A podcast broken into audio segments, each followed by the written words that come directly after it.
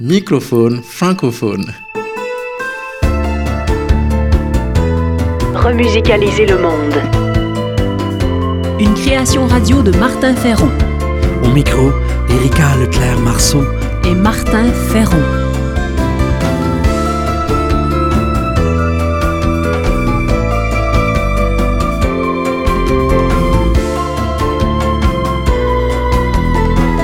Le fil rouge de ce numéro, gratitude, sens et science. Remusicaliser le monde. Création, Sens travail social, intendance, nature. par Martin Ferron. Synapse gratitude.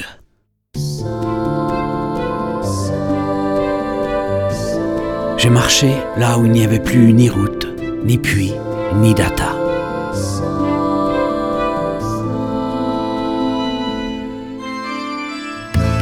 Soudain, flamboya l'œuvre ininterrompue. Des sommets saupoudrés, dentelés de glace nue, des synapses de rivières et de lacs foisonnants, des miroirs de l'incommensurable firmament. Tant de grâce et d'interdépendance.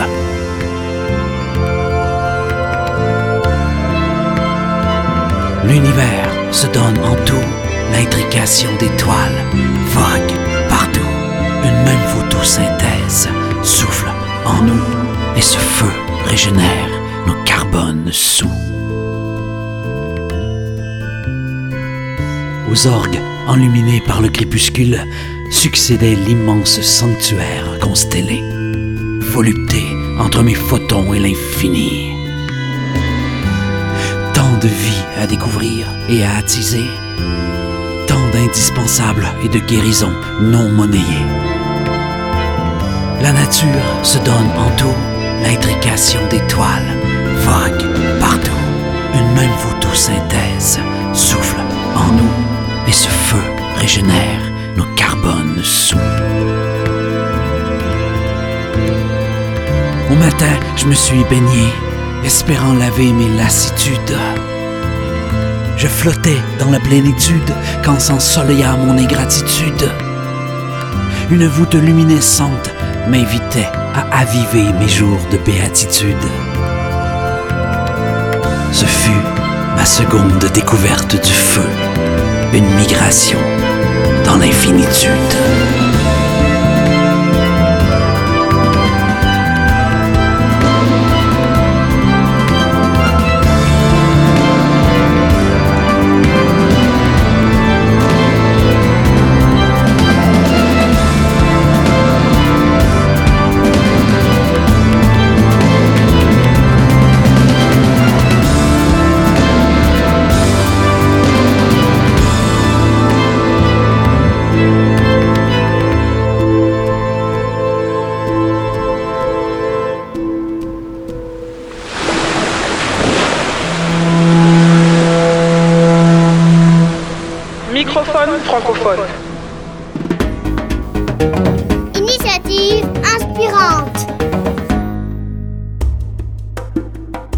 Foi sans la science est borgne.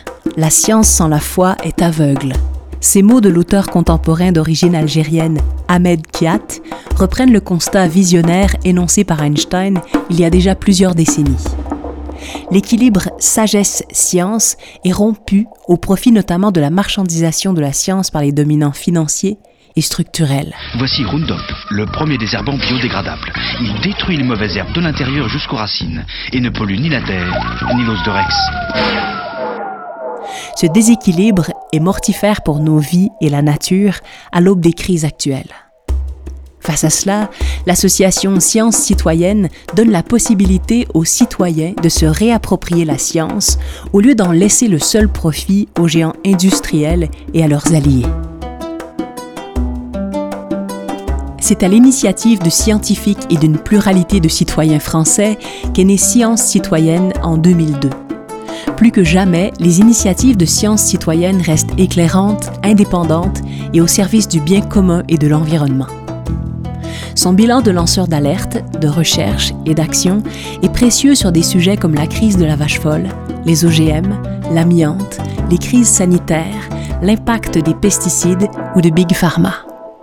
Parmi ces projets, signalons aussi la structuration de modèles de conventions citoyennes. Euh, non, mais c'est toujours ça le même problème, c'est-à-dire quand la technologie permet de mettre C'est plus une question de volonté, je pense. Quentin, rapidement. Plutôt que de monétiser la science, l'idée est d'amorcer un sursaut démocratique et un nouveau pacte social et environnemental pour une science citoyenne, responsable et solidaire. Comment en promouvant les échanges avec les non-spécialistes dans la recherche, l'expertise ou la vigilance. Pour Science citoyenne, si la science fut moteur d'émancipation pendant plusieurs siècles, elle est devenue technoscience, idolâtrie et pouvoir. Pour servir le bien-être de l'ensemble du vivant, ce pouvoir requiert donc d'autres pilotes que la seule volonté du savoir, le désir de puissance ou les logiques de profit. Selon Science citoyenne, après l'ère de la maîtrise de la nature, doit donc venir celle de la maîtrise de la science, de la citoyenneté scientifique et d'un tiers-État scientifico-citoyen. Vous sortez du sixième arrondissement de temps en temps, Laurent Oui, bah, non, parce que ça serait intéressant que vous. Sur leur site web, on peut lire il faut démocratiser les sciences. Plutôt que de répéter servilement la partition des relationnistes, lobés et talk-shows américanisés qui font tant de mal au journalisme, aux sciences et à la démocratie, nous attendons que les médias soient l'espace où un débat véritable puisse avoir lieu. Plutôt que de polariser les positions, de les simplifier à outrance, nous attendons que les médias créent un espace d'information, de réflexion et de débat sur l'ensemble des questions. Dans leur modèle des conventions citoyennes, les citoyens et experts s'engagent ensemble dans des partages horizontaux et fraternels, mettant un point d'honneur à se dévouer à la cause qu'ils explorent au bénéfice du bien commun et de la suite du monde. Et l'expérience en France de la Convention citoyenne sur le climat a clairement démontré que, je cite, pour répondre à l'incertitude qui règne, le jugement des populations se révèle souvent plus pertinent que celui des élus, des experts ou des lobbies pérenniser et remusicaliser le monde passera assurément par des initiatives comme Science citoyenne.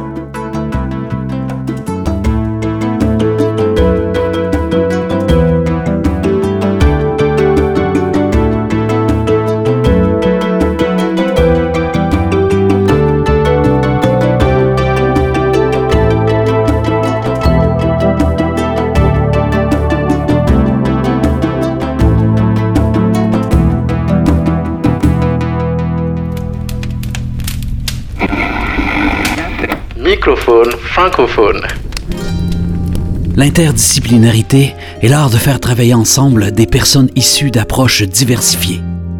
En démocratie, peut-on se passer d'une approche interdisciplinaire pour résoudre des questions globales et complexes, comme les crises écologiques, sanitaires, médiatiques ou sociales, par exemple? Une vision transdisciplinaire cherche à mettre ensemble aussi bien science, art, spiritualité, savoir traditionnel ou nouveau. Voici un savant mélange de savoir musical, d'intériorité et de mise en commun. Santi Seven du groupe Ravi est une pièce conciliant kora ouest-africaine, percussion indienne et musique assistée par ordinateur.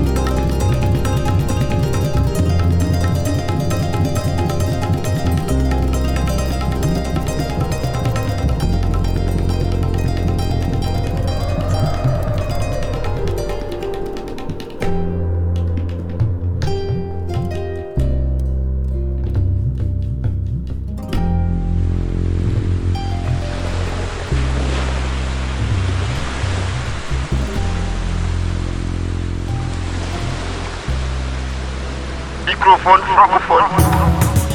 Culture de sens. Culture de sens. Lech Kowalski est un cinéaste aux origines polonaises.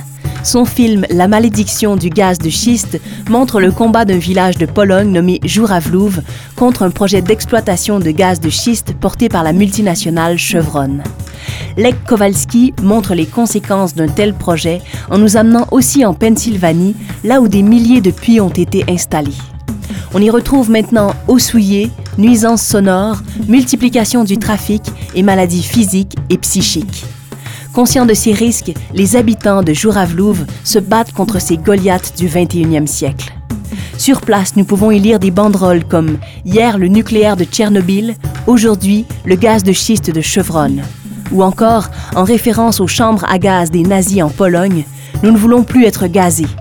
Voici un extrait du film La malédiction du gaz de schiste, adapté par notre réalisateur Martin Ferron. Ici, à Jouravlov, la plupart des gens sont fermiers. Certains élèvent des vaches pour le lait, d'autres pour la viande. Tout le monde a des œufs frais parce que tout le monde élève des poules. La même cigogne revient d'Afrique depuis trois ans et a installé son nid en plein cœur du village. Au début de l'été, les champs de colza dont on extrait l'huile sont d'un jaune éclatant. Et tout le monde a un puits qui fournit une eau limpide. La vie est loin d'être idyllique, mais elle est simple et paisible. De nombreuses compagnies pétrolières, dont Chevron, ont signé des contrats avec le gouvernement polonais pour exploiter le gaz de schiste. C'est ce qui a poussé les paysans des villages voisins à se mobiliser. Si les oiseaux n'avaient pas été protégés, cette cigogne survolerait un puits de forage au lieu de survoler des champs. Le bras de fer entre les villageois et cette multinationale pouvait-il se résumer à une histoire d'oiseaux? Mais c'était plus qu'une manifestation. Les paysans montaient la garde pour s'assurer que Chevron ne reviendrait pas. Ils ont pris une photo en souvenir de la journée et dans l'espoir que leur mobilisation porte ses fruits.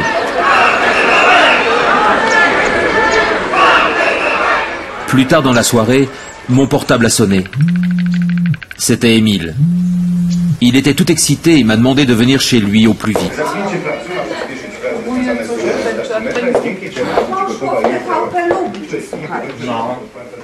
Mieszkańcy Żurawlowa w gminie Grabowiec protestowali w poniedziałek przeciwko wydobyciu gazu łupkowego w ich rejonie. Twierdzą, że zniszczy to środowisko naturalne. Szukać gazu chciała to firma Chevron, jednak okazało się, że wstrzymuje się z wierceniami.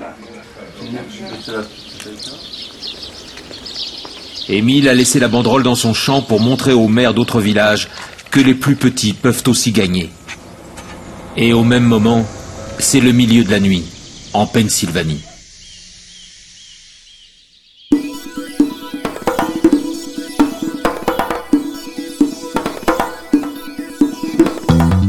C'était Microphone francophone, une émission écrite, composée et créée par Martin Ferron. Merci aux productions SEM, à la région Auvergne-Rhône-Alpes et à la Fondation Beati pour leur soutien financier. Microphone francophone. Francophone.